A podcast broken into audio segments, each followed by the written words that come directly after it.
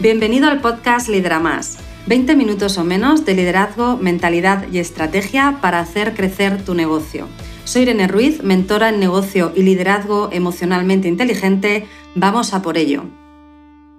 Una de las principales complejidades y dificultades de todo líder de equipo es precisamente liderar la heterogeneidad del equipo, teniendo en cuenta que todo equipo, incluso un equipo pequeñito de dos personas, ya es heterogéneo. ¿Por qué? Porque no existen dos personas iguales.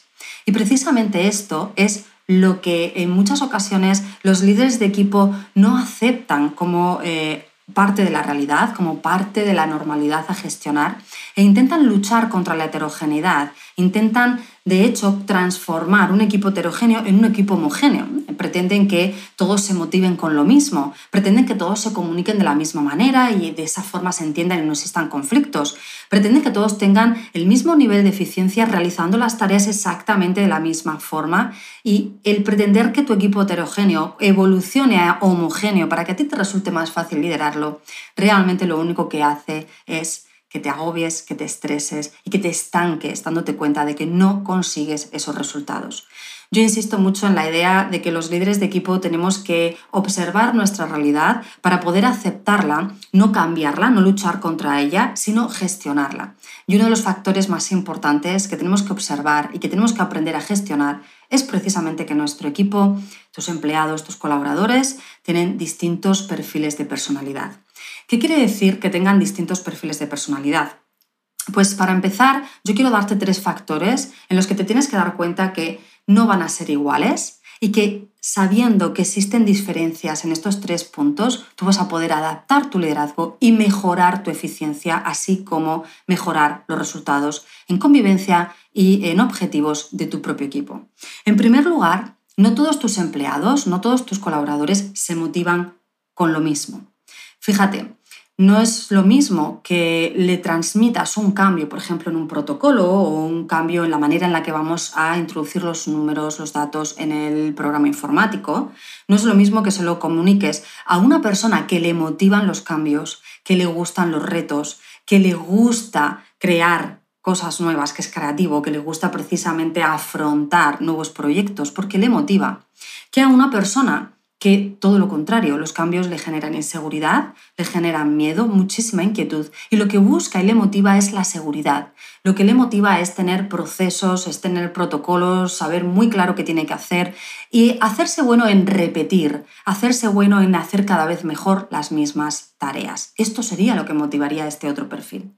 Fíjate que por lo tanto, pues pretender motivar con esta noticia a estos dos perfiles por igual pues no va a ser posible y tendríamos que, por lo tanto, adaptar la manera de comunicar este cambio para crear motivación, sabiendo que a uno de ellos le va a motivar el cambio, a otro le va a generar miedo e inquietud. ¿Sí? Esto es lo primero que tienes que tener en cuenta.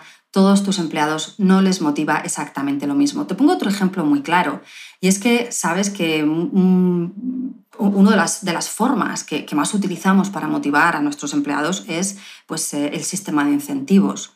Y yo creo que ya he contado aquí otras veces, ¿no? Muchas veces venís a mi programa y me decís, no funciona el sistema de incentivos para motivar. Hay alguno que sí, pero es que los demás no le hacen caso, incluso me dicen, a mí me da igual cobrarlo que no cobrarlo, ¿vale? Efectivamente, esto no tiene por qué ser un motivador para todos. El factor económico motiva hasta un nivel. A partir de ahí, los incentivos puede ser que le motiven a unos, pero no a otros. Por lo tanto, tendríamos que encontrar esa otra manera, ese otro origen motivante para aquellos que no le están motivando los incentivos. No quiere decir que a uno le demos y a otros no. Recuerda que es importante que nosotros trabajemos en un sistema de igualdad para todos, pero sí que tenemos que trabajar la motivación en aquellos que no les motiva tanto el incentivo de otra manera. ¿Sí? Bueno, pues este es el primer factor. No todos tus empleados o colaboradores se motivan con lo mismo, ¿vale? Segundo factor, todos tus empleados no se comunican de la misma manera. Y te hablo de dos dimensiones básicas para que las entiendas. Personas que son más extrovertidas y por tanto su comunicación es más abierta, su comunicación es más enérgica. Además les es mucho más fácil comunicarse con todo tipo de personas, incluso con aquellas que aún no conocen, hay personas más introvertidas, que no tímidas, insisto en esto, eh, y eh, bueno, pues se pueden comunicar con todo tipo de personas también, porque no estamos hablando de timidez, pero su forma de comunicar es de menor energía, es una comunicación en la que es más reflexiva, es una comunicación en la que vamos más a un para qué, ¿vale? Para este, este tipo de personas tienen muy claro que esta comunicación tiene un fin y por lo tanto orientan la comunicación a ese fin. Y muchas ocasiones, pues también vamos a observar aquí que hay personas que son más concretas y cuando hablan van al grano y personas que sin embargo pues dan más detalles y cuando hablan pues les cuesta más llegar a ese dato concreto que tenemos que trabajar porque primero pues empiezan a contar el antes, el después, el qué pasó, ¿verdad? Por lo tanto, ten en cuenta que la comunicación de todos no tiene por qué ser igual. Puede ser que tú mismo lo estés notando, tú como persona que forma parte de tu equipo, también tienes eh, parte en esa heterogeneidad. Y también tienes una manera de comunicarte distinta al resto o característica. Se va a parecer más a unos, va a ser más distinta a la forma de comunicarse de otros. Puede ser que tú mismo, conforme yo estoy contándote esto, te estés identificando y estés diciendo, es verdad, yo soy más concreto, eh, me gusta más ir al grano. O al revés, estés pensando, pues a mí me gusta más eh, pues, dar detalles y que me cuenten detalles, porque si vas directamente al grano, pues parece que me falta información, ¿no? Bueno, pues esto mismo, esta, esta eh, diferencia de comunicación que puede haber en esos distintos perfiles de empleados, y en ti como líder del equipo hace que aquellas personas que tienen una comunicación más similar se puedan entender mejor y las personas que tienen comunicaciones más distintas pues tengan más problemas de comunicación, más malentendidos. La persona que le gusta más eh, ser concreto, pues va a ser concreto, va a ir directamente al grano. Pero si está comunicándose en ese momento con una persona que lo que necesita es detalles, es datos, es que me cuentes un poco más, a esta otra persona le va a parecer que le falta información para entender y va a preguntar. ¿vale? Y va a necesitar preguntar más. Y entonces al concreto a veces le molesta que le pregunten y sin embargo la otra persona no entiende por qué esta persona se molesta. Fíjate cómo sencillamente de estas dos formas básicas de comunicarse pueden empezar a crecer esos pequeños conflictos y roces de la convivencia. ¿vale? El que tú como líder de equipo conozcas de los empleados, de los colaboradores eh, con los que trabajas, quién tiene un tipo de perfil comunicativo de un estilo o de otro te va a permitir favorecer entre ellos una comunicación más eficiente y favorecer tu propia comunicación hacia ellos de una forma también mucho, mucho más efectiva. En tercer lugar, tenés que tener en cuenta que tampoco eh, todos los eh, empleados con los que trabajas van a procesar la información y se van a relacionar de la misma manera. Y aquí también te voy a hablar de dos dimensiones. Hay personas que son más emocionales y hay personas que son más racionales. Y quiero dejar muy claro que todas las personas somos emocionales y racionales, todas las personas con un cerebro sano eh, sentimos emociones y pensamos y razonamos y utilizamos la lógica, pero a la hora de relacionarnos, hay personas que tendemos a conectar más desde la emoción y después ya entramos más en la parte lógica, pero como que primero nuestra comunicación es más emocional. Aquellas personas que te preguntan qué tal y qué tal ha ido el fin de semana y te cuentan, oye, pues a mí me ha pasado esto. O cuando te cuentan algún eh, hecho, por ejemplo, pues eh, un conflicto con un cliente, primero te cuentan la emoción, ha sido súper angustioso, ha sido muy tenso, esta persona estaba muy enfadada y te hablan primero mucho la emoción. Luego las personas que son más racionales, sin embargo, aunque también sienten la emoción, empiezan a comunicar antes por los datos. En este caso, del cliente que eh, ha tenido una reclamación y ha habido una situación difícil, pues la persona que es más racional te va a decir, bueno, lo que ha pasado es que el producto se lo había roto y claro, al traerlo estaba vacío y no hemos podido eh, pues, analizar si era un fallo de fábrica o ha sido un mal uso, y te va a ir por la parte racional. Y en ese momento, si tú le preguntas, oye, ¿y el cliente cómo estaba? Oye, no, estaba bastante enfadado, entonces te puede hablar de la emoción. Fíjate que ambas personas te pueden hablar de todo, de la emoción y de los datos, pero la forma en la que van a empezar a comunicarse, la forma en la que te van a contar lo que ha ocurrido, a lo que le están poniendo más eh, importancia es o a las emociones antes que a los datos o a los datos antes que a las emociones. Y de la misma manera lo sienten y de la misma manera ellos mismos participan de la comunicación. ¿Sí? De la misma forma que te decía antes, eh, una persona que es más emocional y necesita hablar más de las emociones y expresar y, reconocer más las emociones en los otros, tiene mayor afinidad en la comunicación con aquella otra persona que también empezaría la comunicación así, que por lo tanto le seguiría la conversación. Sin embargo, la persona que es, va más a datos, ¿no? un poquito como antes hablábamos de, de, ser concreto o no, pues aquí en este caso más a la parte de datos, a la parte de entender qué ha pasado para resolver, bueno, pues se va a entender mejor eh, y va a sentir más afinidad con aquella persona que efectivamente es eso lo que le interesa desde el principio y se están entendiendo. ¿Qué pasa cuando pues, la persona que necesita comentar la emoción pues, se encuentra con aquella persona que lo que necesita es hablar de los datos? Pues que ahí como no nos estamos cubriendo las necesidades. Y aquí puede de nuevo aparecer roces de la convivencia y de la comunicación.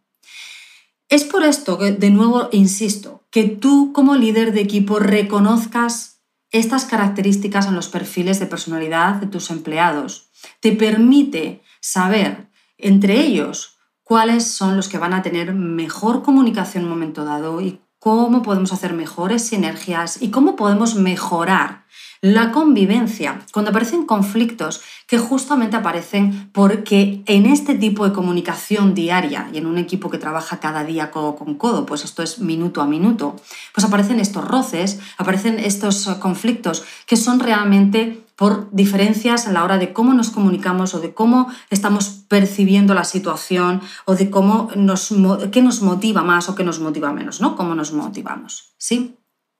A ti te da el poder de cuando aparecen estas situaciones, entender perfectamente dónde está el fallo, la carencia, el problema, el, dónde se están quedando eh, eh, atascados, dónde no se están entendiendo y ayudarlos a que lo superen desde aquí, desde saber dónde eh, está el problema para poder resolverlo, Fíjate que nosotros no queremos que ninguno de ellos cambie y que todos sean, como te decía antes, ¿no? No quiero que todos sean racionales o que todos sean más emocionales o que todos sean más extrovertidos o que todos sean más introvertidos, porque en realidad todos los perfiles tienen sus puntos fuertes y por supuesto sus áreas de mejora. Las personas no somos perfectos, yo siempre insisto mucho aquí, no busquemos la perfección ni para uno mismo ni para nuestros empleados porque no existe, no es real, pero sí que podemos buscar nuestra mejora, sí que podemos buscar ese punto en el que reconocemos dónde está nuestra zona de genio, nuestra eh, área de expertise y podemos sacar el máximo partido propio de cada uno de nuestros empleados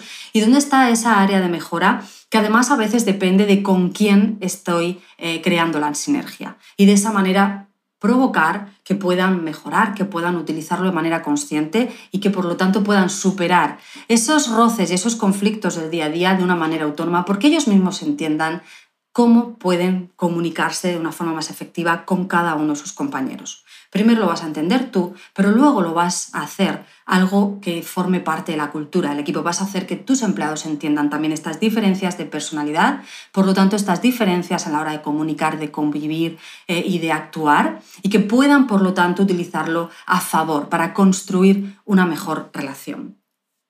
Por esto, eh, el liderar y el liderar a todos por igual no funciona. Liderar pensando que el tema del el equipo heterogéneo es algo que hay que pulir para convertirlos en homogéneos, para que todos sean iguales. Liderar de una forma y pretender que todos reaccionen igual va a ser, como te decía antes, únicamente una fuente de frustración, una fuente eh, de estrés eh, para ti y para el equipo. Y el no tener las herramientas para poder eh, liderar esta heterogeneidad va a impedir que puedas gestionar los conflictos, los roces diarios, eh, que puedas crear sinergias entre ellos, que puedas potenciar sus talentos y que puedas aprovechar precisamente el que tu equipo sea heterogéneo para que tenga tener un equipo más eficiente, de mayor rendimiento, porque estás aprovechando esa heterogeneidad. Esto lo trabajo en mis programas, lo trabajo con todos y cada uno de los líderes que entran eh, al programa Lidera Más porque de hecho es lo que va a marcar la diferencia entre que ahora estés afrontando situaciones que no sabes qué hacer con ellas, situaciones que además ves que se repiten una y otra vez y que a pesar de que de mil formas has intentado que no vuelva a pasar, siguen estando, relaciones que se complican, conflictos que se vuelven duraderos en el día a día y que rompen el equipo y que crean individualismo y que generan malestar, es la única forma de que todo esto todo esto que está pasando y que te genera ese estrés y esa frustración y es sentirte agotado de liderar a un equipo tan difícil para ti cada día, puedas esa dificultad ponerla a tu favor y conseguir que la heterogeneidad del equipo sea lo que precisamente haga que tu equipo pueda llegar a mejores resultados, a una mejor convivencia. Para eso necesitas prepararte como líder en los recursos de liderazgo en un equipo heterogéneo. Si esto es para ti una herramienta que va a cambiarte la vida, escríbeme a info.tie.es, hablamos y te digo cómo puedo ayudarte a que ese equipo heterogéneo que tienes ahora mismo se consiga, se convierta en un equipo ganador, en un equipo que te haga ganar más, más tiempo, más bienestar, más ingresos, en un entorno emocional saludable. Porque no merece la pena trabajar en un entorno emocional estresante y que no es para nada eh, saludable. Vamos a crear, como líderes que somos, con los recursos que existen para ello, entornos saludables para que a pesar de la heterogeneidad, a pesar del caos diario, a pesar de los conflictos, de los retos de la vida, podamos disfrutar todos de nuestro trabajo y de grandes resultados. Hasta la próxima semana. Hey, gracias por ser un oyente del podcast Lidera Más. Tengo una pregunta para ti. ¿Ya estás suscrito al podcast para no perderte ningún episodio? Suscríbete de esta forma cada semana disfrutarás de la estrategia y tips que te van a ayudar a conseguir tus objetivos y la vida que sueñas. Y si conoces a algún amigo al que le encantaría escuchar este programa, compártelo con ellos. Te estaré muy muy agradecida. Así me vas a ayudar a ayudar a mucha más gente. Muchas gracias.